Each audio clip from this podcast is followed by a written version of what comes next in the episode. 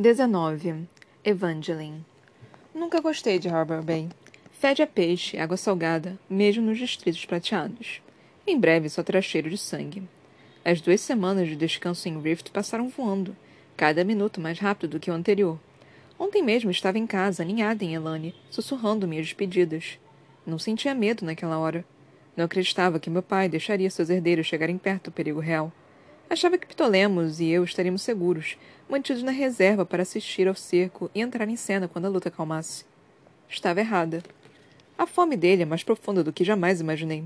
Nos colocou na linha de frente sem pensar duas vezes.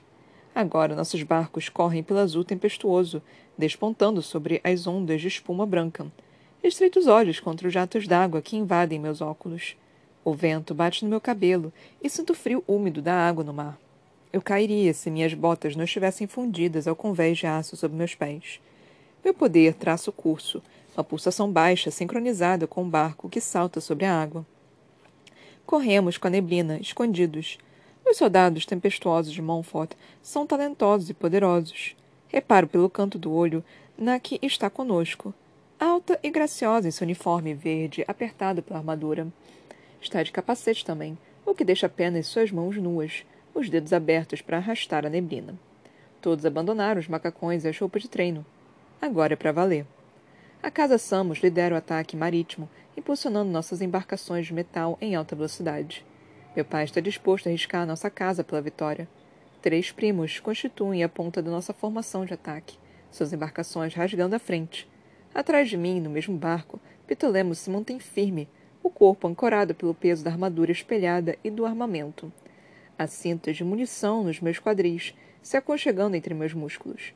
Tenho uma pistola, mas prefiro arremessar eu mesma as balas se preciso. Meus primos carregam tanto rifles quanto explosivos. Visualizo os muros do Forte Patriota, imensos contra as ondas. Nosso primeiro obstáculo. Minha concentração aumenta conforme nos aproximamos, focando no nosso objetivo: tomar a cidade, sobreviver, voltar para casa.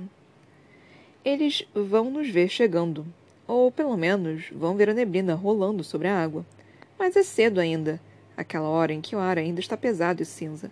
Poderia ser confundida com uma neblina natural. Poderia nos dar cobertura por mais tempo do que qualquer outra coisa. E quando Cal atacar por terra e acasalar-se pelo ar, os guardas da cidade e as tropas do forte não vão saber para qual lado virá. Contra qual frente lutar? Tudo está bem coordenado, desde o ataque como um todo até o papel de cada barco. Nosso comando é bem organizado. Pelo menos dois magnetrons, um tempestuoso e uma gravitron em cada embarcação, acompanhados por soldados vermelhos treinados ou outros sanguinovos de Montfort. Bem como alguns curandeiros espalhados em cada batalhão. Cada um tem uma função. Para sobreviver, temos que desempenhá-la bem. O forte patriota parece, uma sombra nebulosa escurecendo conforme nossa neblina avança. Os muros despontam no meio das intensas ondas brancas. Nenhuma terra abaixo. Nenhum ponto de apoio. Não importa. Mesmo com toda a minha fúria, gostaria que meu pai estivesse aqui. Não há lugar mais seguro do que ao lado dele. Perco a concentração por um momento quando meu foco passa ao meu irmão. Posso senti-lo atrás de mim e imaginar com facilidade o formato de sua armadura. Cada um de nós carrega no cinto um disco pequeno, mais sólido de cobre. Um metal incomum em um ataque, Fácil de distinguir e de sentir. Fácil de rastrear. Me apego à sensação do dele e do meu, memorizando-a. Se as coisas derem errado, quero ser capaz de achar Tolley o mais rápido possível. A neblina nos revela, dissipando-se contra um muro que se aproxima rapidamente. Se eu tivesse um alarme dentro de mim, ele apitaria mais alto, com mais insistência. A hora é agora. Tremendo, viro em um pulso e jogo os braços em volta dos ombros de Tolley. O abraço é rápido, preciso e sem gentilezas. O barulho do choque dos metais das nossas armaduras é engolido pelo rugido das ondas do trovão crescente no meu peito. Não morra, ele sussurra. Só consigo sentir enquanto vira de volta. Nenhum movimento nos muros, nem acima nem abaixo. Só as ondas. Talvez a neblina tenha funcionado. Prontos? Pergunto sobre o barulho, olhando para o gravitron de peitoral largo de Montfort. Ele abaixa o queixo, assentindo antes de ajoelhar no barco abrindo os braços e as mãos, pronto para decolar. Nas outras embarcações, outros gravitrões fazem o mesmo. Os soldados atrás de mim se ajoelham. O tempestuoso, nossos dois obrívios de Lerolan e se seguram para o salto. Não há vermelhos no meu barco. Quero sobreviver a esse ataque sem depender da fraqueza do sangue vermelho, não importa quão treinados sejam. Me ajoelho com os outros, os músculos tensionados, tremendo a, a chance de um impacto se o gravitron não estiver à altura da tarefa. Nessa velocidade, posso não ser capaz de impedir o barco de se chocar contra o paredão. As ondas se quebram contra a base do muro, cinza metálico sob a neblina. Elas se dobram no alto, maiores do que a marca que a água salgada gravou ali ao longo do tempo mais altas que qualquer maré. Meu coração desaba no peito. Ataque ninfoide! Consigo gritar enquanto outra onda violenta quebra. Na nossa direção. Assim começa a Batalha de Harbor Bay. A parede de água, repentina e furiosa, arremessa os barcos da frente como se fossem de brinquedo, lançando soldados de Rift e de Montfort pelo oceano agitado. Só os gravitões escapam, saltando alto para fora do alcance da água. Vejo os primos Samus utilizando o controle que possuem sobre suas armaduras para se manter fora da água ou sobre as ondas, mas são arrastados para baixo, sem força suficiente para escapar do rastro de destruição. Não sei o que acontece com o restante. Temos nossos ninfóides, prateados nativos de Montfort, mas em menor número e bem mais fracos do que quem quer que esteja por trás dos muros do forte. Tudo que fazemos para acalmar as ondas que brotam não é suficiente. Outra onda se eleva, cobrindo metade da altura do muro, bloqueando a luz cinzenta, lançando uma sombra sobre nossa formação de ataque. Vai nos aniquilar, nos afogar, nos esmagar contra o fundo do mar. Vamos atravessar! ordeno, agarrando a proa do barco. Despejo a mim mesma o meu poder no casco. Espero que o Gabritão possa me escutar. Sei que Ptolemos pode. A embarcação estremece com meu toque, estreitando a proa, se afunilando como a ponta de uma faca, ganhando velocidade. Me abaixo o máximo que posso, Miramos a onda, uma bala com passageiros. A água é um tapa gelado, e tudo que posso fazer é manter a boca fechada enquanto nos atinge. Disparamos pela onda, pegando o impulso no ar para o outro lado. Navegamos para o alto e avante em direção ao muro. Segurem! Pitulamos ruge enquanto nos lançamos com toda velocidade em direção à pedra. Aperto os dentes e meus dedos se afundam no casco de metal, torcendo para não cair, torcendo para não bater, Graviton nos dá o impulso extra de que precisamos, nos mantendo no ar. Batemos com força o casco contra o muro, deslizando para cima contra a gravidade. Outras embarcações se lançam ao nosso lado, subindo em disparada numa formação desordenada. A maior parte da nossa força de ataque sobrevive. Metal raspando contra pedra, ultrapassando as ondas abaixo, mesmo enquanto avançam cada vez mais altas, lançando jatos d'água como temporal. Cuspo água no mar e pisco, grato por meus óculos enquanto avançamos até o topo. Ninfóides cercam a muralha, marcados com faixas azuis sobre o uniforme cinza ou preto. Soldados prateados, treinados e guardas. As tropas do Forte Patriota, reforçadas por soldados de Lakeland. Saltamos dos barcos sem muita elegância, escorregando pela passagem que circunda o topo do muro. Uso minha armadura para me impedir de despencar da beirada, enquanto pitolemos retalho os barcos com facilidade, descartando navalhas afiadas em todas direções. Os gravitrons arremessam os soldados inimigos ao ar. A neblina rasteja por cima da muralha e para dentro do forte, obscurecendo nos soldados. Em algum lugar, nossos tempestuosos surgem.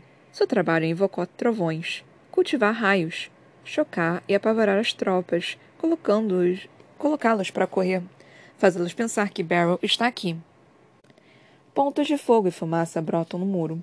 Oblívios vão de um lado para o outro, deixando cadáveres por onde passam. Um deles grita quando é surpreendido por um guarda e arremessado nas águas furiosas. O forte patriota está cheio de forçadores inimigos, sangue da casa Rambos ou de seus primos Greco e Carros. Um deles, uma mulher musculosa como uma montanha, destroça um tempestuoso de mão forte diante dos meus olhos, rasgando carne e ossos como papel. Mantenho minha cabeça no lugar. Já vi coisas piores. Acho. Tiros salpicam ar. Balas e poderes são uma combinação mortal.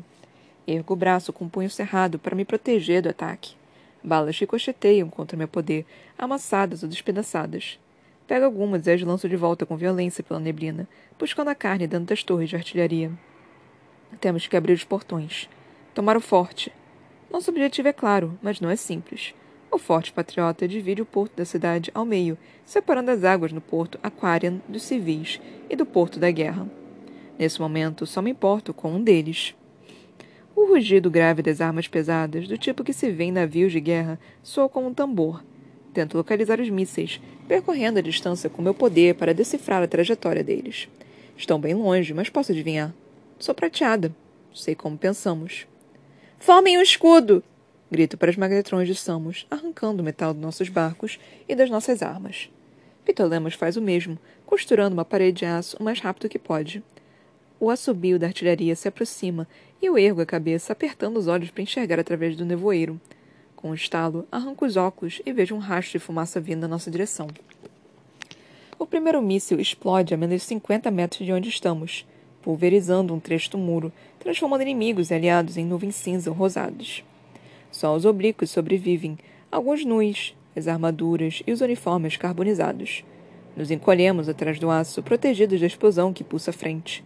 A fumaça arde, irritante e envenenada com poeira de ossos. Não sobreviveremos a um ataque direto como esse. Não com os que temos aqui. Podemos redirecionar os mísseis com toda a nossa força, mas é só uma questão de tempo até um deles nos pegar. Saiam do muro! Me esforço para gritar, sentindo sangue no ar.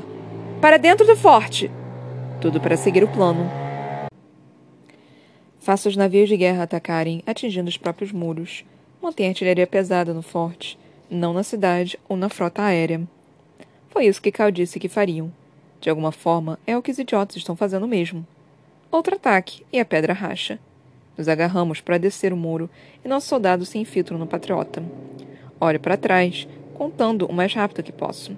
Talvez 60 dos nossos tenham conseguido sobreviver, embora o grupo de ataque original fosse de 75. 75 prateados mortais e vermelhos forjados no calor da batalha, com armas letais e precisas. Mas a munição deles está reservada para os prateados. Reparo que não se importam com os soldados de uniforme ferrugem, os muitos recrutados para as tropas do patriota. Alguns vermelhos seguem seus oficiais, correndo para combater nosso grupo conforme avançamos. Menos do que eu esperado, contudo. Como a General Farley garantiu, a mensagem se espalhou pelos canais dela. Os vermelhos da cidade foram alertados. Quando o ataque vier, saiam, corram, ou lutem do nosso lado se puderem. Muitos fazem isso, embarcando no nosso trem da morte. Nuvens de tempestade pulsam sobre nós, deixando o céu negro. Os raios são imprevisíveis, menos poderosos que os de Mer. Mas ainda assim passam a mensagem. Os soldados inimigos olham para cima conforme nos aproximamos, e os prateados contemplam algo que só pode ser trabalho da garota elétrica. Ela não está aqui, seus idiotas covardes. Estão com medo de umas luzinhas no céu? O interior do forte é caótico. A essa altura, Cal deve ter começado seu próprio ataque, marchando com seu batalhão, saindo do sistema de túneis sobre o qual Harbor Bay foi construída. É uma cidade antiga e bem preservada, com raízes profundas e torcidas. A guarda escalade conhece todas elas. Chegamos à área central do forte, nos movendo rápido sem um padrão, atraindo o ataque do navio de guerra, fazendo com que nos persiga e destrua tudo no caminho, mantendo o armamento mais pesado longe da cidade em si. Cal se preocupa tanto em proteger inocentes, provavelmente só para provar algo a Mer, me colocando em perigo no processo. Passo por outra onda de combatentes, usando uma combinação de balas e navalhas para derrubar as pessoas à minha frente. Seus rostos são como sombras para mim, inumanos, indignos de serem lembrados. É o único jeito de fazer isso direito. O zunido e o estouro da artilharia se transformam em um ritmo familiar. Abaixo para me proteger com a mesma facilidade com que luto, me movendo sincronizada com o barulho. Fumaça e poeira serpenteiam com a neblina, deixando todos cegos. As tropas do patriota estão irremediavelmente à deriva. Não tem um plano para esse tipo de ataque. Nós temos. Meu primeiro ataque de fúria começa quando percebo que Ptolemos não está mais ao meu lado, que não está mais protegido pelo círculo defensivo de nossos primos. Olho para cada um deles, vasculhando seus rostos pálidos e seus cabelos prateados, e nada do meu irmão. Tolly! Me ouço gritar conforme outro míssil explode, mais próximo dessa vez. Me agacho e me seguro, esperando a onda de choque passar por mim. Pedras atingem minha armadura, cobrindo meu lado esquerdo de poeira. Fico de pé antes dos outros, piscando e olhando em volta. Na caçada. O pavor percorre minha coluna, abrindo feridas gélidas. Pitolemos! Qualquer foco que eu tivesse escapa do meu controle e tudo se despedaça. O mundo gira. Onde está meu irmão? Onde ele está? Deixamos Pitolemos para trás. Ele seguiu em frente. Está machucado. Está morrendo. Está morto. O estalo de uma arma soa muito perto, como um lembrete sinistro. Giro no meio do nosso grupo de ataque. Alguém se choca contra mim, o ombro golpeando o meu, e eu me desequilibro. Ofegante, ignoro meus sentidos e tento buscar Ptolemos com o meu poder. Tento localizar aquele disco de cobre, aquele pequeno pedaço de metal avermelhado com um peso diferente, uma sensação diferente. Nenhum sinal. Nada. Disse a ele que estaremos seguros, mesmo na linha de frente. Nosso pai não nos descartaria, não nos deixaria ir a nenhum lugar que colocasse em risco seu legado. Inspiro o ar envenenado, ainda vasculhando silhuetas à minha volta, enquanto as cinzas caem como neve no verão. Elas cobrem nossos uniformes, independente da cor. Todos começam a parecer iguais. Mesmo que ele não nos ame do jeito que deveria, ainda nos valoriza. Não trocaria nossas vidas assim. Não deixaria que morrêssemos por sua coroa. Mas aqui estamos. Lágrimas transbordam dos meus olhos. Por causa das cinzas, digo a mim mesma. É o incômodo da fumaça. De repente, sinto cobre nos limites da minha percepção, tão pequeno que quase deixo passar. Meu pescoço estala quando viro com força, procurando meu irmão. Sem pensar, empurro alguns soldados no meu caminho, saltando através da confusão da batalha. Passo por baixo do braço de um forçador que se aproxima, jogando uma pala, bala na direção dele enquanto sigo. Sinto atingir seu pescoço, atravessando direto. O homem cai atrás de mim, se agarrando à jugular rasgada. A cada passo, nova... a cada passo novas formas entram em foco. As ruas do Forte Patriota, meticulosamente organizadas como uma rede, são fáceis de navegar. Me agarro à certeza de que estou me aproximando, como um cão farejando o osso. Acima de mim, passarelas ligam os vários prédios. Soldados uniformes ferrugem correm para frente e para trás, com armas em prontidão. Levanto o antebraço, me protegendo da onda de disparos que vem em seguida. Todos soldados vermelhos, atacando de uma distância segura. Deixa as balas caírem, achatadas, inúteis. Não desperdiço minha energia tentando matá-los. Petulemos entra no meu campo de visão ao virar a esquina, felizmente inteiro e correndo. Quase exabo de alívio. Fumaça se espirala atrás de mim, evidência de mais disparos de artilharia. Mísseis assoviam no alto de novo, antes de explodirem com um rugido ressonante. O que está fazendo, seu idiota? Grito, deslizando para parar. Não para! Corre! Ele grita, me agarrando pelo braço, quase me arrastando à força. Sei que é melhor não discutir quando meu irmão está aterrorizado desse jeito. Tudo o que posso fazer é me recompor, me reorientar e correr o mais rápido possível, mantendo o ritmo ao lado dele. O muro! Ele se esforça, esforça para falar em meio à respiração ofegante. Não é difícil juntar os pontos. Cometo o erro terrível de olhar por cima do ombro, através da fumaça, da neblina, do trovão ressoando no alto, das rachaduras da parede que se espalham, dos pedaços de pedra que desmoronam. Há uma parede de água se forçando para cima e para dentro. Sobre ela, equilibrada em uma plataforma, está a pessoa que controla tudo isso, com os braços bem abertos, a armadura pintada de um azul tão profundo que poderia ser preto. Iris Signet nos observa correr. Uma onda de pânico quase me prende ao chão, mas Tolly me arrasta, a mão dele envolvendo meu bíceps, com um aperto doloroso. Deslizamos de volta à rua principal, procurando nosso batalhão e nos deparando com os níveis inferiores do Forte Desertos. Nossos soldados estão mais à frente, e o resto, os inimigos, estão acima, pendurados nos prédios, sobre os telhados, se agarrando no terreno superior com armas a postos. Não adianta tentar tomar o terreno mais alto. Tudo o que podemos fazer agora é fugir. Disparamos em meio aos tiros aleatórios, vindo de todos os lados. Podemos defletir a maioria deles com bastante facilidade. Alguns eu rebato de volta com força, mas sem mira. Xingo por entre os dentes cerrados, culpando Cal, Davidson, Farley, meu pai, até o mesmo. Nosso plano previa Foides, mas não uma tão poderosa quanto Iris. Não consigo pensar em mais ninguém, além de alguns poucos lords ninfóides, que seria capaz de desaguar o oceano no forte. E nenhum deles destruiria o patriota com tanta vontade. Mas Iris, uma princesa de outra nação, uma mulher sem lealdade à Norta, pode destroçar esse lugar sem piedade. E dirá que foi uma vitória. A muralha cai atrás de nós, ecoando alto mesmo à distância. Segue-se o rugido do golpe das ondas quebrando e redupiando, avançando pelas ruas, espumando em volta das construções e dos muros do forte. Imagino uma parede de fogo azul consumindo todo o caminho. Corremos e alcançamos nosso batalhão. Petelemos grita para correrem, e todos obedecem, mesmo sanguinovos de Montfort. Não há tempo para manter a pose. Os portões internos de Forte Patriota não se abrem para a cidade, e sim para uma longa ponte que cruza o porto, conectando a ilha artificial ao continente.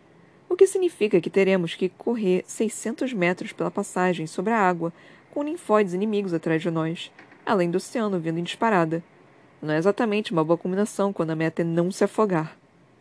Nossos sobríveis trabalham rápido no primeiro conjunto de portões, explodindo as portas maciças sobre a ponte. Os reforços de ferro voam, batendo com violência na água. Quase não consigo ouvir com o rugido da inundação que se aproxima. Iris ainda deve estar lá em cima, triunfante, sorrindo enquanto nos vê amontoados como ratos pegos por uma tempestade. Corremos pelo portão quando a primeira onda explode, trazendo consigo redemoinhos de destroços. Madeira lascada, veículos, armas, corpos.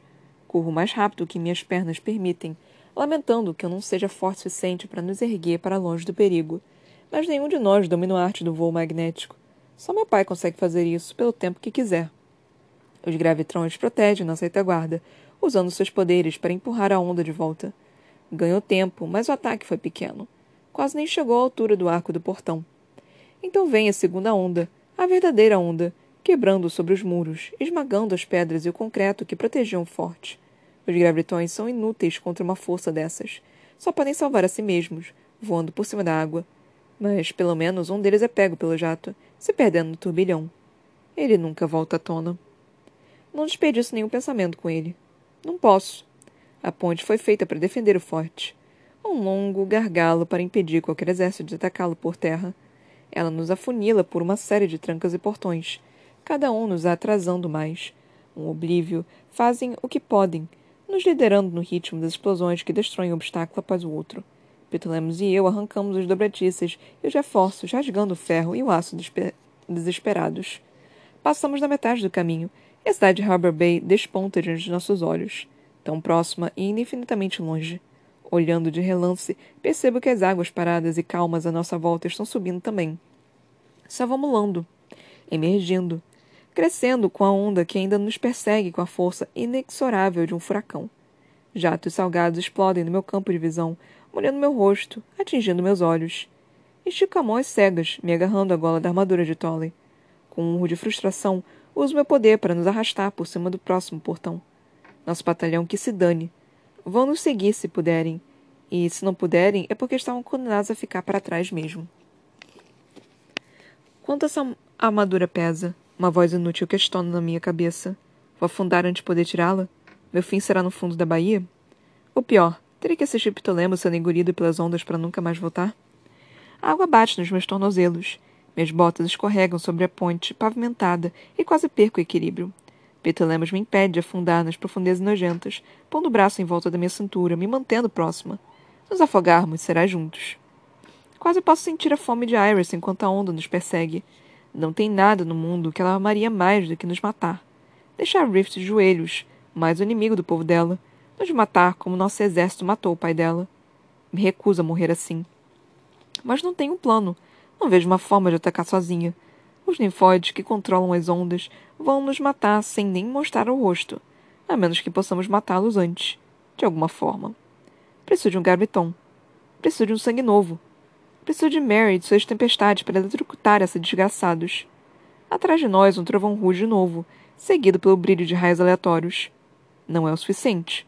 Tudo o que podemos fazer é correr e torcer para que alguém nos salve. Ficar tão indefesa me enoja. Outra onda arrebenta à nossa direita dessa vez, menor do que a força da maré atrás de nós, mas ainda assim forte. Faz com que eu escape da mão de Tolley, nos separando. Minhas mãos se agarram ao nada e depois a água ardente quando caio da cabeça, mergulhando no ponto. No porto. Alguns disparos resplandecem na superfície, explosões dos oblívios ou da artilharia, não sei dizer. Tudo o que posso fazer é passar as mãos pelo corpo, arrancando a armadura antes que me afunde mais. Tento manter a mente focada no disco de cobre de Ptolemos conforme ele se movimenta, lutando contra a água comigo. Está se afogando também. Bato as pernas furiosamente, tentando chegar à superfície. Quando consigo, outra onda acerta minha cabeça, me jogando para as profundezas de novo antes de puxar o ar. A água salgada ferroa meus olhos e meus pulmões queimam, mas tento nadar. Tento vencer os ninfóides da superfície. Quanto mais tempo fico submersa, mais morta pareço. Mais me distancio. É a vez de Tolly me encontrar. Um punho se fecha na gola da minha camisa, me puxando. Através da água sombria, vejo a silhueta dele ao lado da minha, a outra mão se agarrando a algo metálico. Aço moldado na forma de uma enorme bala de revólver. Ela nos arrasta por, para cima, impelido pelo poder do meu irmão. Como um motor. Cerrando os dentes, seguro firme. Meus pulmões gritam por alívio até o ponto em que não consigo me suportar, soltando uma corrente de bolhas. Inspiro por reflexo, engasgando com a água. Com um impulso poderoso e outra explosão de força, Toller nos direciona para a superfície enquanto minha visão escurece. Ele me joga para frente, na areia molhada e sinistra. Apoiado nas mãos e nos joelhos, cuspo e engasgo, tentando pôr água para fora da forma mais silenciosa possível. Ele bate com um punho nas minhas costas. Mal consigo pensar, mas olho em volta, ansiosa para me localizar. Mesmo um segundo desprevenidos pode selar nossa morte. Estamos sob uma das docas do porto Aquarian, na água rasa. Barcos nos escondem de todos os lados, com águas podres, cordas descartadas e cracas ao redor. Pitolemos olha para além da doca, pelo espaço de poucos metros que nos garante uma visão privilegiada da ponte e do forte patriota ao longe. O porto é um caldeirão fervente, castigado pelo duelo das marés, enquanto o próprio oceano se eleva e se retrai. Uma onda rebenta contra a costa, levando a água rapidamente até nossos pescoços. Grito, agarrando a madeira apodrecida acima da cabeça. Por um momento, penso que vamos nos afogar em terra firme. Mas a água recua, afastando-se com uma força sobrenatural. Nos movemos com ela, escalando as colunas que sustentam o final da doca. Agora só tenho minhas facas e minhas balas, com minha armadura descartada em algum lugar no fundo do porto. Não que eu me importe, posso achar metal em qualquer lugar. À nossa frente, Ondas atacam a ponte de novo e de novo, arremessando os soldados. Nosso batalhão está arruinado. A casa Samos pagará com sangue hoje. O ataque pelo mar fracassou. Um jato grita através das nuvens, circulando a tempestade que se dissipa sobre o forte. Mais dois entram na perseguição, as pontas das asas no amarelo dos lares. Enquanto observo o avião perseguido, explode em chamas, se despedaçando antes de bater nas ondas distantes. Um vento forte rasga o porto enquanto outros jatos de lares despontam no céu, voando baixo sobre a cidade. Parece que o som vai partir minha cabeça ao meio, mas eu vibraria por ele se pudesse. A frota é nossa única vantagem, especialmente com metade do forte patriota submersa. A maior parte do forte está inundada, incluindo as pistas de pouso. Só as embarcações da marinha permaneceram intactas, ainda funcionando. Elas viram suas armas para os jatos dos lares quando passam, cuspindo ferro quente. Um dos jatos cai, Masa destruída, e os outros dois o seguem. Temos que desativar os navios de guerra, murmuro baixo, exausta só de pensar. Tolly olha para mim como se eu fosse louca. Talvez seja mesmo. Corremos pela beirada do porto o mais rápido possível, entrando e saindo de uma batalha em andamento. O ataque terrestre de Cal era o maior dos três planejados, valendo-se de centenas de soldados de toda a coalizão, sem mencionar os agentes da Guarda Escalate e seus contatos que já estavam na cidade. Soldados treinados lutam lado a lado com ladrões e criminosos, enquanto a guerra de guerrilha toma conta de cada rua e beco de Harbor Bay. Uma cidade de pedras brancas e telhados azuis se transforma em vermelho e preto, fumaça e fogo. As cores do escalore, pensa amarga. Mas de qual irmão? Os prateados de norta e vermelhos recrutados se veem encurralados nas ruas, restringidos pelo seu próprio treinamento disciplinado, com a corda no pescoço em menor número, mas ainda assim perigosos. Tolly e eu arriscamos nossas vidas, correndo, recriando nossas armaduras com qualquer coisa que conseguimos encontrar, até peças enferrujadas. Se tivesse tempo para isso, teria vergonha do meu péssimo trabalho. Em mar aberto, talvez dois quilômetros longe da costa, os jatos lares encontram aeronaves de Norta e Piedmont. Ordens de Cal também. Manter as armas mais pesadas longe da cidade. Mesmo a essa distância, posso ouvi-los enquanto dançam no ar em uma velocidade impossível de acompanhar. Explosões de fogo e fumaça se espalham pela batalha aérea, visíveis entre as nuvens e o horizonte. Não invejo os pilotos, especialmente os que devem enfrentar os dobraventos lares. Já é bem difícil pilotar sem ter que lutar contra o próprio ar. Iris ainda deve estar perto do porto de guerra, protegendo os navios das ondas agitadas. Conforme nos aproximamos, posso ver que a água em volta dos quatro cascos de aço maciço está parada e tranquila. O resto do porto borbulha e balança, jogando para longe qualquer um que tentar tomar os navios por terra. Logo, a princesa de Lakeland vai apontar o armamento pesado contra os jatos em alto mar ou contra a própria cidade, para destruir Harbor Bay da mesma forma que fez com Forte, deixando nada além de ruínas inúteis para qualquer um dos irmãos Calori. Uma massa vermelha reluzente corta meu campo de visão, saindo de um beco e entrando na estrada. Nunca pensei que me sentir tão aliviada de encontrar um esquadrão armado da Guarda Escarlate principalmente um liderado pela General Farley. O bando de criminosos dela nos cerca, com armas em punho. Relutante, mas depressa, levanta as mãos, encontrando os olhos dela. Somos nós, ofego, gesticulando para Ptolemos fazer o mesmo. Ela nos encara, os olhos indo de um para o outro, como um pêndulo.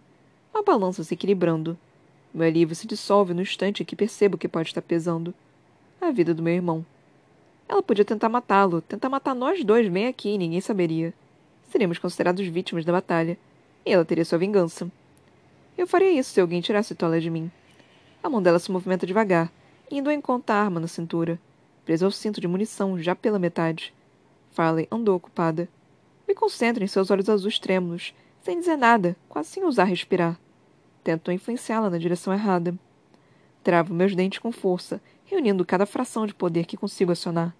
Me agarrando à arma dela, as balas restantes, as facas escondidas por seu corpo inteiro, para impedi-la se decidir atacar. Cal está por aqui, ela diz por fim, quebrando tensão entre nós. Precisamos tirar aqueles navios das mãos deles. É claro, Pitlamas responde. Eu quase soco nos dentes. Fica quieto, quero sussurrar. Em vez disso, dou um passo à frente, protegendo o corpo dele da ira do general. Farley só se contrai, encarando por outro segundo tenso. Venham conosco, soldados. Ela fala sarcástica, antes de nos virar as costas. Soldados. Não altezas. Não nossos títulos. Se isso for o pior que ela vai fazer, aceito sem problemas. Obedecemos, entrando em formação com o restante do grupo. Não reconheço nenhum deles. A guarda só se distingue pelas faixas vermelhas amarradas no braço, na cintura ou no pulso. É a ralé, um bando formado às pressas com roupas comuns. Podem ser serviçais, trabalhadores, estivadores, vendedores, cozinheiros ou motoristas, mas compartilham a disposição de aço e determinação que ela possui. Estão armados até os dentes. Me pergunto quantos prateados tem um lobo desse tipo dentro de casa. Me pergunto quantos há na minha. Nossa coalizão ocupa um trecho de estrada no porto onde ela se curva e é possível visualizar os navios de guerra atracados. Atrás de nós há mais quartéis e instalações militares, todos tomados. Muitos de nossos soldados assumiram posições defensivas escondidos atrás de janelas e portas. Outros se reúnem de frente para o porto, esperando ordens. Será que tomamos a cidade?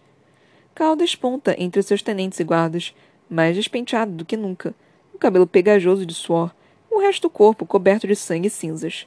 Mal posso discernir a armadura, cintilando em rubim intenso por entre a sujeira. Ele anda inquieto, próximo da água, atormentado e frustrado.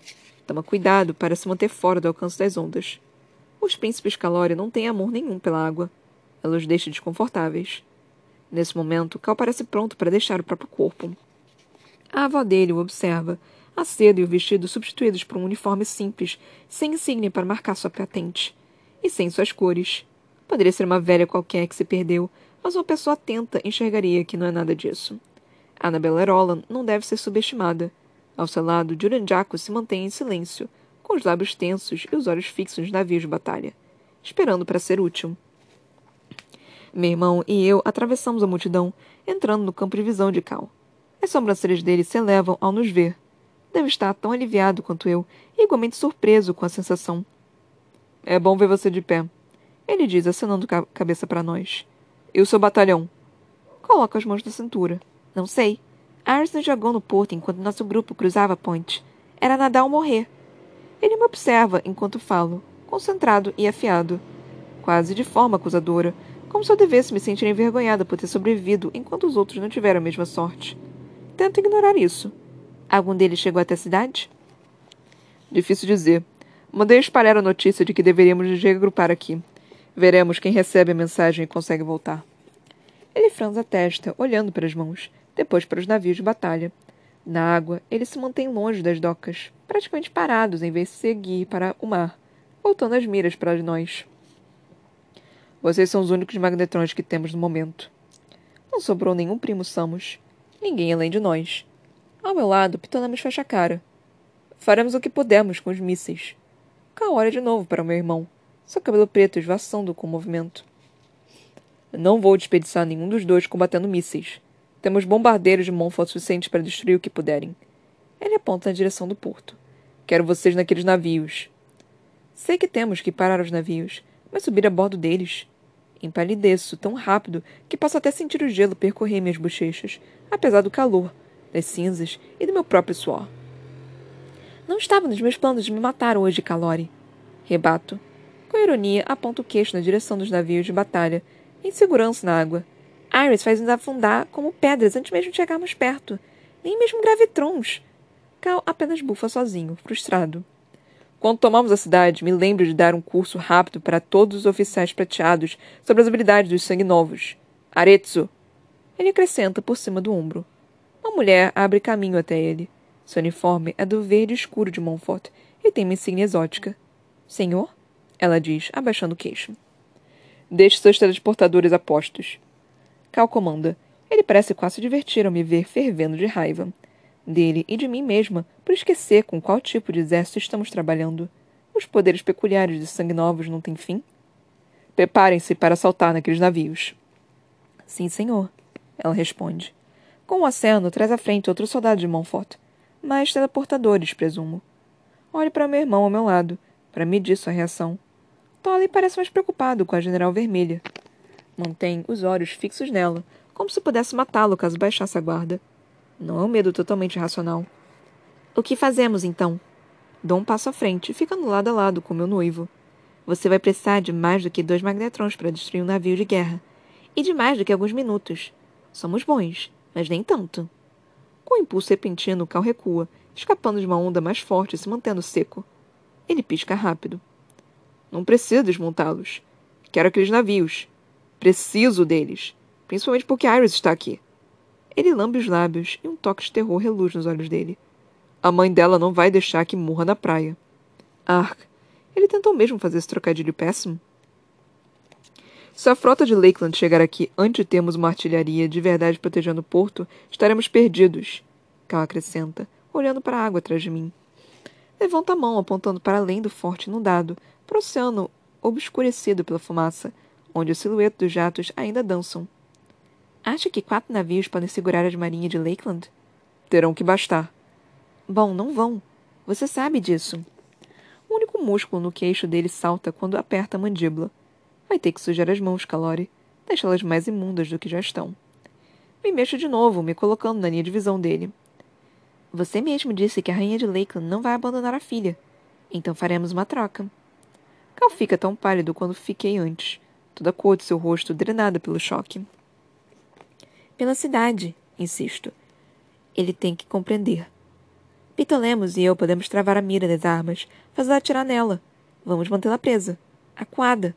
Não deve ser difícil para um rei de fogo subjugá-la, não? De novo, nada. Cal nem pisca, sua expressão paralisada. Covarde. Zombo. Ele não quer encará-la. A chama do norte com medinho de um pouco de chuva. Quando estivermos com Iris, negociamos.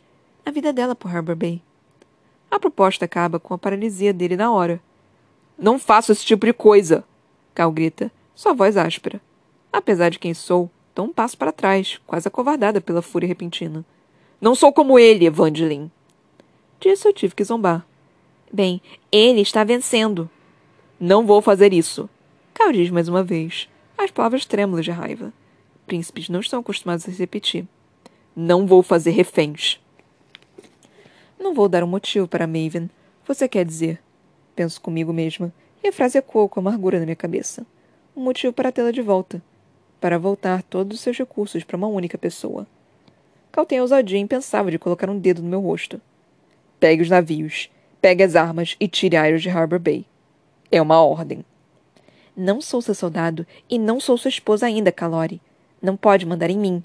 Bufo, sentindo como se pudesse arrancar um pedaço dele. A mãe dela vai afundar a cidade e nos afogar juntos se tiver a chance. Ele me encara, furioso, com a mão tremendo. Está com tanta raiva que não percebe quando a onda acerta seus tornozelos. Então pula, xingando, e quero rir de sua expressão ridícula. A mãe dela vai deixar a cidade em paz se a filha conseguir escapar. Uma voz se eleva atrás dele. Vovó veio resgatá-lo, Calori. O príncipe franze o rosto, a testa enrugada, sinalizando sua confusão. Ela tem razão. O tio de Cal diz, sua voz bem mais suave. As sobrancelhas de Cal quase desaparecem sob seu cabelo. Julian? Ele pergunta, quase inaudível. Jacques só se encolhe, cruzando as mãos sobre o peito magro. Tenho pouco talento para o campo de batalha, mas isso não quer dizer que não tenha nenhum. É um bom plano, Cal. Obriga Iris a recuar para o mar. O olhar dele recai sobre mim.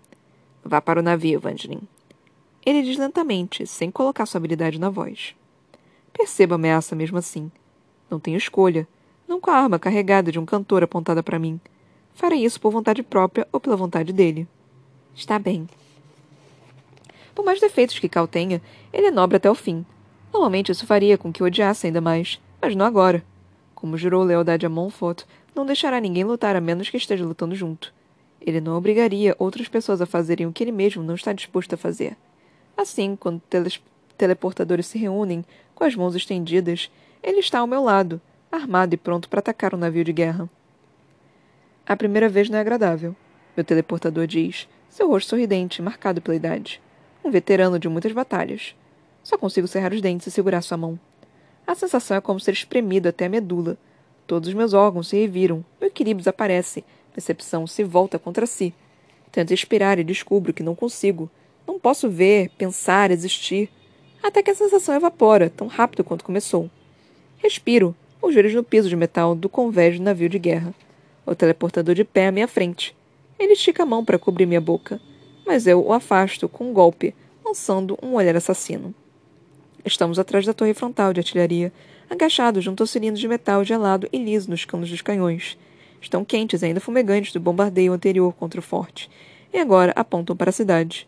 Meu poder corre por eles, sentindo os rebites e parafusos, saltando de um cano para outro, por dentro dos cartuchos de pólvora quase cheios, os projéteis.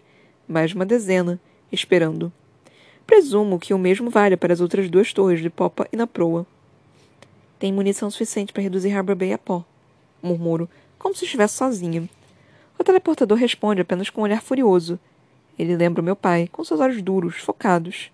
Faço o que devo fazer, com um sorriso, põe as mãos na estrutura e puxo. Ela reluta, já travada e mirando em outro lugar. Faço as engrenagens se moverem dentro do mecanismo e ela se move com facilidade, guiando pelo meu toque, apontando para outro alvo. O navio de Iris. Ela caminha pelo convés do barco mais distante, uma silhueta azul escura. Soldados de Lakeland a rodeiam, seus uniformes fáceis de reconhecer. Mais adiante no navio, na proa, uma figura vermelha surge do nada outro teleportador acompanhado de seus soldados. Quase lá. Sibilo, deslizando a torre de artilharia para o lugar, seus canos agora apontados para a lateral do navio de Iris. Com o punho cerrado, funda as placas de ferro e aço, travando a torre na posição. Agora só um magnetron ou alguém com um maçarico potente vai poder alterar a mira de novo. Próxima. Com outro salto que revira meu estômago, pousamos ao lado da segunda torre. Repito o processo. Dessa vez, uma dupla de vermelhos recrutados nos encontra. Eles correm na minha direção, mas o teleportador agarra os dois e desaparece. Então ressurge no limite do meu campo de visão, em mar aberto. Os dois são largados na baía. O teleportador volta antes que eu possa ouvi-los cair na água. A terceira torre briga mais do que as outras, resistindo à minha habilidade, recusando-se a se mover suave como as outras. Nos descobriram! Urro, suando. O armeiro está tentando manter o canhão posicionado. Você é uma magnetron ou não? O teleportador provoca. Espero que Ptolemos pegue alguém menos abusado. Penso, fazendo uma careta. Com uma explosão de força, faço a estrutura girar e travo na posição com mais fervor do que o necessário. A base se enverga para dentro, travado no lugar. Está feito. Deu sinal. Foi mais fácil acionar o mecanismo dos canhões do que pensei que seria. Como puxar um gatilho gigante. A explosão do tiro de um único projétil me joga de lado e cubre as orelhas. Tudo zumbi e é abafado em seguida. Me esforço para ficar de pé, observando enquanto disparo a certo alvo, explodindo o convés do navio de Iris. O fogo se espalha por toda a lateral, como uma cobra venenosa serpenteando com fúria sibilante. Maior do que a explosão de um único projétil. Alguns soldados saltam na água para escapar de sua ira. Da ira de Cal. Os soldados de Lakeland não se intimidam tão fácil, arrastando uma onda e a jogando no navio, deixando despencar e apagar o fogo. Só que outros disparos atingem em seguida, dessa vez vindo do navio de Ptolemos do outro lado. Não consigo conter o sorriso e quase grito, torcendo por ele. De novo, Cal espalha chamas pelo navio. Mais fogem, mais saltam. Outra onda. Outro projétil. Mais chamas. A sequência continua. Meu teleportador nos leva de uma torre de artilharia a outra. A cada vez nos deparamos com mais soldados para enfrentar. vermelhos em sua maioria. Poucos prateados trabalham em navios apenas como oficiais. São fáceis de derrotar, somando minha habilidade à do soldado de Montfort. Se pudesse, faria com que me levasse até Cal. Ele não tem coragem de matar Iris, mas eu com certeza tenho. O povo de Lakeland já está furioso conosco depois da morte de seu pai. Não faz muita diferença se ela morrer também.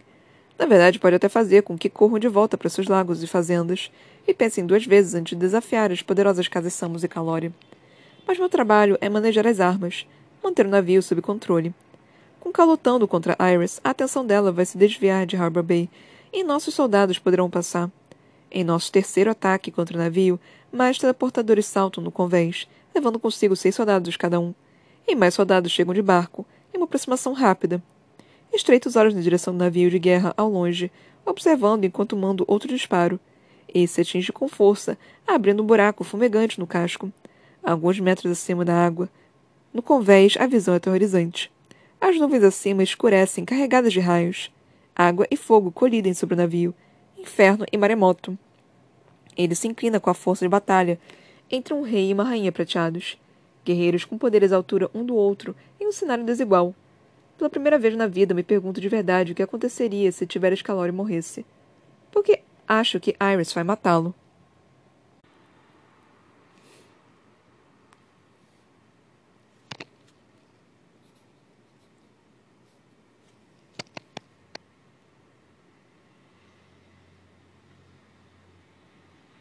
Ok, mais um capítulozinho lido. O capítulo 19, com Evangeline como protagonista. Paramos na página 372, na página 373 começa o capítulo 20. Eu devo confessar para vocês que esse final aqui eu não entendi. É, da então eu vou, vou tentar ver se lendo dá para entender melhor. Entendi, entendi. É que a batalha tinha estava acontecendo entre Cal e Iris. É, para mim, o Cal estava um pouco afastado. Ele tava tipo, ele não estava no barco da Iris, ele estava longe, a Iris estava longe, então tava todo mundo meio que longe. Aí eu achei que ele estava que ele estava afastado, mas não, parece que ele estava perto. E não apenas perto, eu tava batalhando tipo de frente com a Iris. E aí a última as últimas duas frases, né, da da da Evangelho falando, pela primeira vez na vida me pergunto de verdade o que o que aconteceria se Tiberias Calori morresse? Porque acho que Iris vai matá-lo. Eu só fiquei, oh meu Deus do céu. Oh, meu pai amado. Tá, tá, tá, tá aqui. Ok, então, né? Ok. É, isso não é nada bom. Isso não é nem um pouco bom. Mas tudo bem, né? Vou ter, vou ter que fazer. Então, esse capítulo, basicamente, ele é, voltou, né? Tipo, ele. É porque enquanto a Mare tava batalhando, né? Tava tentando salvar o Killorn, o ataque de Harbor Bay estava acontecendo eu acredito que, que tenha sido tudo simultâneo, né? Então, voltou um pouquinho o tempo para Evangeline ir, ir lutar contra Harbor Bay. Isso é interessante, isso é realmente interessante, porque eu, eu pensei que fosse ser tipo direto, mas não, ela voltou um pouquinho. Então foi um capítulo interessante. É, foi um capítulo cheio de ação, né? Foi um capítulo bem carregado assim de ação, o que eu gostei bastante. A Victor Vead sabe descrever cenas de ação bem. Isso é algo que eu tenho que elogiá-la sempre, porque eu, eu realmente consigo compreender quando ela descreve cena de ação. É, ela é uma escritora que eu consigo compreender bem quando ela descreve. Mas enfim. É, então teve isso da Evangeline. A parte é, da eu jurava que a Mare já fosse aparecer, tipo. Já meio que na tempestade e tudo mais, já meio que no metade do caminho. Porque o que aconteceu lá na Cidade Nova não pareceu que demorou muito tempo. Porque ela estava basicamente fugindo, foi muito pouco tempo. Então, como eu acho que foi ao mesmo tempo, isso que estava acontecendo, acho que foi tipo. Tudo que está acontecendo com a Evangeline nesse capítulo, eu acho que foi exatamente no mesmo, na, minha, na mesma linha de tempo em que o que aconteceu com a Mare e o Killorn e a Cameron no último capítulo deles, deles juntos. Então, é, talvez a Mare apareça tipo um pouquinho depois, porque ainda vai demorar para ela chegar, não sei exatamente qual a distância entre Harbor Bay e Cidade Nova, mas talvez ainda demore um pouquinho até a Mare chegar lá. É... E seria bom também, tipo, o resto do exército da Cidade Nova meio que começar a ir pra, pra Harbor Bay, porque Harbor Bay tá um inferno, né, gente? Harbor Bay tá, tá um lugar assim que tá, tá difícil. É. Eu gosto bastante de ver a interação entre o Ptolemos e Evangeline. Que eu acho uma interação legal, acho uma interação de boas. Eu, eu, eu gosto da interação deles dois. Eu acho que eles dois são fofos juntos. Eu não tenho certeza se eu gosto exatamente do Ptolemos por ele ter matado o Shade. Mas eu não consigo odiar o Ptolemos. Eu, eu, eu não sei se eu gosto dele, mas odiar ele eu certamente não odeio. E aí quando a Farley apareceu e ficou observando o Ptolemos, tipo, hum, eu poderia muito bem matá-lo nesse exato momento. E ninguém se importaria e ninguém diria nada. E eu só fiquei tipo, não mata ele, não mata ele, não mata ele, não mata ele.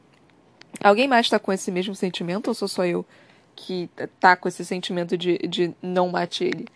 Porque é justamente a a linha de vingança, né, que tá rolando. É o que é, é, é, é meio que bizarro, né? Tipo, a Farley, ela, ela quer matar o Ptolemos, obviamente, por vingança, mas se ela matar o Ptolemos, a Evangeline com certeza vai matar ela. E aí, se a Evangeline matar a Farley, a Mare não vai deixar barato. Então ela com certeza vai matar a Evangeline também. Sendo que, tipo, esse ciclo não vai acabar. Então eu, eu quero que a Farley, de alguma forma, consiga perdoar o Ptolemos. Eu sei que o Ptolemos e a Evangeline, eles são arrogantes pra cacete, eles têm toda, toda essa questão de, de que eles são superiores. Então fica difícil realmente gostar deles. Mas eu, eu, eu não consigo ver que eles sejam pessoas ruins, sei lá, tipo. Mesmo eles fazendo coisas ruins de vez em quando, eu fico. E, e me decepciona, eu fico, tá, agora você pode matar ele. Aí depois aí faz alguma coisa boa, eu fico, hum, hum, hum, hum, que ódio. Porque eu não gosto disso, eu não gosto quando você humaniza os vilões, porque aí eu, eu fico com pena, que aí eu fico, tá, não mata ele não, por favor, porque aí eu, eu quero que ele sobreviva. Então não, não gosto, não gosto disso. Ah, e eu falei também no último episódio que foi mega rápido, né? Deles é, conseguirem o exército e aí agora, tipo, indo bat bater em Harbor Bay, assim, em dois segundos. É, parece que se passaram duas semanas, né? E a gente simplesmente não viu. E aí a Evangeline simplesmente, ah, nós passamos duas semanas tranquilos em Rift. Só fiquei, ah, então ela teve um tempo de pausa, então teve um tempo de planejamento. Bom saber que parecia muito que não tinha tido. Da forma que foi colocada, realmente parecia que, que não tinha tido. É, é importante você colocar. Quando você, você passa um tempo, é importante você colocar logo no início. Pelo menos eu acho isso. Porque senão você fica muito deslocado no tempo, né? Você não tem muita certeza. Pareceu muito que, tipo, ah, a gente vai ter que at atacar Harbor Bay e Cidade Nova. Tá, tá todo mundo de acordo? Todo mundo de acordo. Então bora. No dia seguinte a gente foi batendo, né? Foi e bateu lá. Pareceu muito isso. Não, pare, não, não, não parecia que teve uma pausa. Não parecia que teve nada disso. Então eu fiquei realmente confusa, mas pelo visto teve duas semanas de preparo. Mesmo assim, duas semanas é muito pouco tempo. Eles estavam realmente ansiosos por essa batalha, hein? Meu Deus do céu. Mas tudo bem, tudo bem, eu aceito. Não é como se fosse, fosse errado nem nada do tipo. Mas enfim. É, é interessante ver também como a Iris está batalhando e batalhando sério também. Isso é algo do qual eu não esperaria. Eu esperaria que, sei lá, ela talvez se escondesse. Não, mentira. A Iris não é esse tipo de pessoa que se esconderia. Ela é uma guerreira. Ela foi criada para lutar. Mas para lutar por um país que ela nem se importa, mesmo com os deveres dela de rainha, mesmo ela casada com Maven e tudo mais, sei lá, sabe? Parece que ela tá tentando demais pra uma coisa que ela nem. que ela nem tem tanta certeza assim se é certo. E isso me incomoda um pouco. Mas eu acho que é mais a questão do dever, né, que todos esses prateados têm. É, é sempre dever, família, sangue acima de tudo. É, então, mesmo para mim, pessoalmente, isso sendo estranho, isso, não sendo muito agradável, isso não fazendo tanto sentido, eu sei que é, é, é essa é a desculpa deles. Mas eu não gosto dessa desculpa. Eu acho essa desculpa, tipo, sei lá, meio fraca. É, é meio estranho. Porque, não sei, eu acho que. Eu, eu gostaria de acreditar que seres humanos são mais. São, são mais inteligentes do que isso. São mais. Têm mais livre-arbítrio do que isso. Sei lá, eu, eu, eu realmente. É, é assim, eu sou um ser humano extremamente influenciável. Eu, eu sei disso. Eu sou. A palavra em inglês é gullible, que eu não sei exatamente como seria a tradução. Eu sou ingênua, sou relativamente ingênua. Mas, sei lá, eu, eu, eu tenho uma certa. uma certa esperança na humanidade também, né? Assim, a minha ingenuidade é, é justamente em ter essa esperança nas pessoas.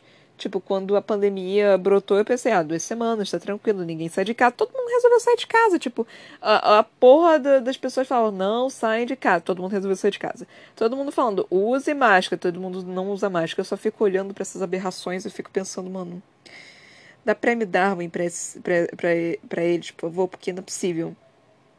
Então, eu realmente, eu acho que eu, que eu coloco a humanidade num patamar um pouco a mais do que eu deveria. Sendo que, sei lá, eu, eu quero ter essa esperança de que somos seres bons, inteligentes e, e que nós podemos ter empatia um pelo outro, independente, independente da cor, da raça, da religião e de tudo mais. Eu, eu quero ter essa crença.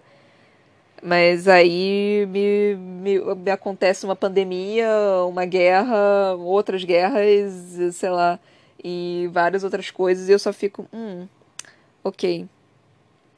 Acho que. Acho que eu deveria parar de ter esperança na humanidade. Mas enfim. E é mais ou menos essa mesma ideia que eu tenho aqui no, no livro. Porque eu, mesmo sendo, tipo, são humanos. Bem ou mal, eles são humanos. Eles têm a, a, a cor do sangue prateada, mas eles são humanos, sabe? Em nenhum momento eles não falaram que eles não eram humanos. Eles só falaram que eles eram prateados. Então, todo mundo ali é humano. Essa é uma pegada extremamente interessante da Victoria Aveyard e que ela trabalha o tempo todo, mas de alguma forma eu também acho que ela poderia trabalhar de algum outro tipo, de algum outro jeito, que poderia também ser interessante. Eu não sei dizer qual, mas não sei, eu, eu acho que depois de quatro livros você poderia trazer mais mais outras pegadas. Porque é essa simplesmente deles serem superiores e, e serem Deus e tudo mais, é, talvez já tenha ficado um pouquinho batida. Mas isso é só um. É tipo, é, é, só aquela, aquela, aquele professor que fala, nossa, isso daqui tá perfeito, mas ainda te instiga a você conseguir fazer melhor ainda, sabe? É mais ou menos isso. Então eu só tô querendo instigar, tipo, como se ela fosse me ouvir, até porque a mulher americana tá falando em português. Então, eu só queria instigá-la um pouquinho mais a melhorar, melhorar e melhorar. Então, acho que é isso que eu tenho para falar nesse momento. É, não sei se a gente já chegou na metade desse negócio. Peraí, deixa eu checar. Acho que nós já estamos na metade do livro, talvez um pouco a mais da metade do livro. A gente termina termina em um tempinho. Não, é, não, não vai ser tão rápido assim, não, mas vai. Vai. É, tem um, um tempo razoável. Enfim, gente, muito, muito, muito obrigada por terem me ouvido até aqui. Espero que vocês tenham curtido. Se vocês curtiram, por favor, compartilhem. Até a próxima. Beijinhos e tchau, tchau.